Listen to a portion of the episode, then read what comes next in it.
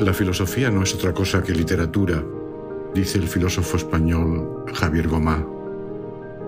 Y dicho así parece como una infravaloración con respecto a la ciencia.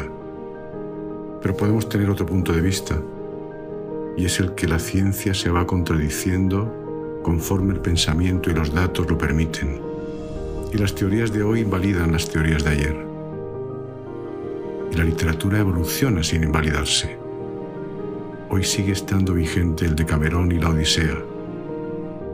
Además vamos sabiendo que somos lo que nos contamos, que creamos relatos para vivir, que podemos convivir gracias al lenguaje, que somos más lingüísticos que matemáticos, que dos más dos pueden terminar aniquilándose o empezar una comunidad que construya belleza. La filosofía trata de comprender permanentemente lo inasible explicarlo para poder asirlo y reinterpretarlo desde distintos ángulos.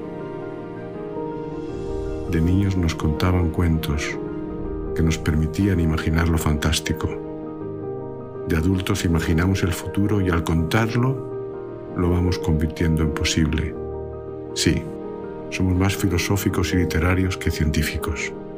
Y los mejores científicos han estado siempre de acuerdo al grito de Eureka.